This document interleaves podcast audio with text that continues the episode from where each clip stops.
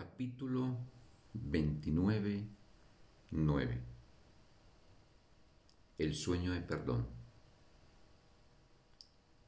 El que es esclavo de ídolos lo es porque está dispuesto a hacerlo.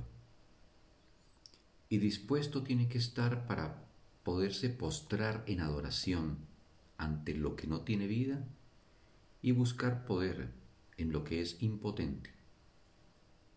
¿Qué le sucedió al Santo Hijo de Dios para que su deseo fuese dejarse caer más bajo que las piedras del suelo y esperar que los ídolos lo elevasen?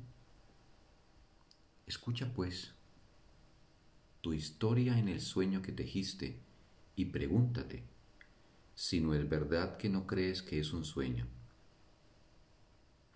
En la mente que Dios creó perfecta como Él mismo, se adentró un sueño de juicios, y en ese sueño el cielo se trocó en infierno, y Dios se convirtió en el enemigo de su Hijo. ¿Cómo puede despertar el Hijo de Dios de este sueño? Es un sueño de juicios. Para despertar, por lo tanto, tiene que dejar de juzgar pues el sueño parecerá prolongarse mientras Él forme parte de él. No juzgues, pues el que juzga tiene necesidad de ídolos para evitar que sus juicios recaigan sobre él mismo. No puede tampoco conocer al ser, al que ha condenado. No juzgues, pues si lo haces, pasas a formar parte de sueños malvados en los que los ídolos se convierten en tu verdadera identidad, así como en la salvación del juicio que, lleno de terror y culpabilidad, emitiste acerca de ti mismo. Todas las figuras del sueño son ídolos, concebidos para que te salven del sueño. No obstante, forman parte de aquello para salvarte, de lo cual fueron concebidos. De esta manera, el ídolo mantiene el sueño vivo y temible, pues ¿quién podría desear un ídolo a no ser que estuviese aterrorizado y lleno de desesperación? Esto es lo que el ídolo representa. Venerarlo, por lo tanto, es venerar la desesperación, el terror y el sueño de donde éstos proceden. Todo juicio es una injusticia contra el Hijo de Dios, y es justo que el que le juzgue no escape la pena que se impuso a sí mismo dentro del sueño que forjó. Dios sabe de justicia, no de castigos. Pero en el sueño de juicios tú atacas y te condenas a ti mismo, y deseas ser el esclavo de ídolos que se interponen entre tus juicios y la pena que éstos conllevan. No puede haber salvación en el sueño tal como lo estás soñando, pues los ídolos no pueden sino ser parte de él para salvarte de lo que crees haber hecho y de lo que crees que hiciste para volverte un pecador y extinguir la luz interna. Criatura de Dios, la luz aún se encuentra en ti. No estás sino soñando, y los ídolos son los juguetes con los que sueñas que juegas. ¿Quiénes si no los niños tienen necesidad de juguetes? Los niños juegan a gobernar el mundo y le otorgan a sus juguetes el poder de moverse, hablar, pensar, sentir y comunicarse por ellos. Sin embargo, todo lo que los juguetes parecen hacer solo tiene lugar en las mentes de aquellos que juegan con ellos. No obstante, ansían olvidarse de que ellos mismos son los autores del sueño, en el que los juguetes son reales y no quieren reconocer que los deseos de estos son en realidad los suyos propios. Las pesadillas son sueños pueriles. En ellos, los juguetes se han vuelto contra el niño que pensó haberles otorgado realidad. Mas, ¿tiene acaso un sueño el poder de atacar? ¿O podría un juguete volverse enorme y peligroso, feroz y salvaje? Esto es lo que el niño cree, pues tiene miedo de sus pensamientos y se los atribuye a los juguetes. Y la realidad de esto se convierte en la suya propia, porque los juguetes parecen salvarlo de sus propios pensamientos. Sin embargo, los juguetes mantienen sus pensamientos vivos y reales, pero él los ve fuera de sí mismo, desde donde pueden volverse contra él, puesto que los traicionó. El niño cree que necesita los juguetes para poder escapar de sus pensamientos, porque cree que sus pensamientos son reales.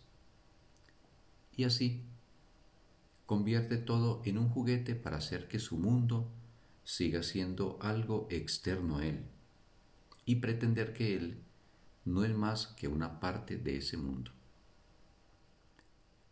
Llega un momento en que la infancia debería dejarse atrás para siempre. No sigas aferrándote a los juguetes de la infancia. Deséchalos, pues ya no tienes necesidad de ellos.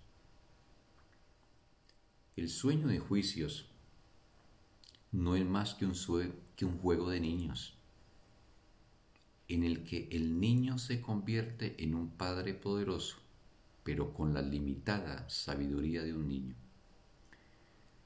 Lo que le hiere es destruido, lo que le ayuda, bendecido, excepto que juzga con el criterio de un niño que no sabe distinguir entre lo que le hace daño y lo que le sanaría. Cosas adversas parecen acontecerle y tiene miedo del caos, que ve en un mundo que cree gobernado por las leyes que él mismo promulgó. El mundo real, no obstante, no se ve afectado por el mundo que él cree real, ni sus leyes han cambiado porque él no las entienda. El mundo real es también un sueño, excepto que en él los personajes han cambiado y no se ven como ídolos traicioneros. El mundo real es un sueño en el que no se usa nadie para que sea el sustituto de otra cosa, ni tampoco se le interpone entre los pensamientos que la mente concibe y lo que ve. No se usa nadie para lo que no es, pues las cosas infantiles hace mucho que se dejaron atrás.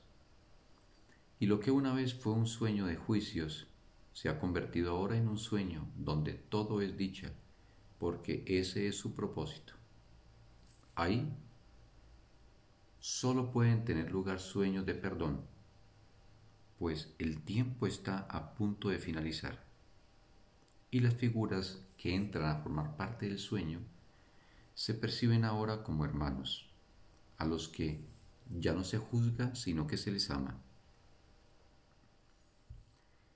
No es necesario que los sueños de perdón sean de larga duración. No se concibieron para separar a la mente de sus pensamientos, ni intentan probar que el sueño lo está soñando otro. En ellos se puede oír una melodía que todos recuerdan, si bien no la han oído desde antes de los orígenes del tiempo. El perdón, una vez que es total, hace que la intemporalidad esté tan cerca que entonces se puede oír el himno del cielo, no con los oídos, sino con la santidad que nunca se ausentó del altar, que se encuentra eternamente en lo más profundo del Hijo de Dios.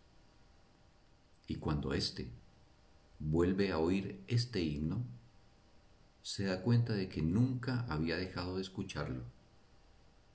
¿Y a dónde va a parar el tiempo una vez que se han abandonado los sueños de juicios? Siempre que tienes miedo, de la clase que sea, y tienes miedo si no estás experimentando una profunda felicidad, certeza de que dispones de ayuda o una serena confianza de que el cielo te acompaña. Ten por seguro que has forjado un ídolo que crees que te va a traicionar, pues bajo tus esperanzas de que el ídolo te salve, yace la culpabilidad y el dolor de la autotraición y de la incertidumbre, tan profundos y amargos que el sueño no puede ocultar completamente tu sensación de fracaso. El resultado de tu autotraición tiene que ser el miedo, pues el miedo es un juicio y conduce inevitablemente a la frenética búsqueda de ídolos y de muerte. Los sueños de perdón te recuerdan que estás a salvo y que no te has atacado a ti mismo. De esta manera, tus terrores infantiles desaparecen y los sueños se convierten en la señal de que has comenzado de nuevo y no de que has tratado una vez más de venerar ídolos y de perpetuar el ataque. Los sueños de perdón son benévolos con todo aquel que forma parte de ellos y así liberan completamente al soñador de los sueños de miedo. Él deja entonces de tener miedo de sus propios juicios, pues no ha juzgado a nadie ni ha intentado liberarse, mediante juicios, de lo que los propios juicios imponen. Y ahora recuerda continuamente lo que había olvidado cuando los juicios parecían ser la manera de salvarle de la sanción que ellos mismos imponen. Fin del texto. Un bendito día para todos.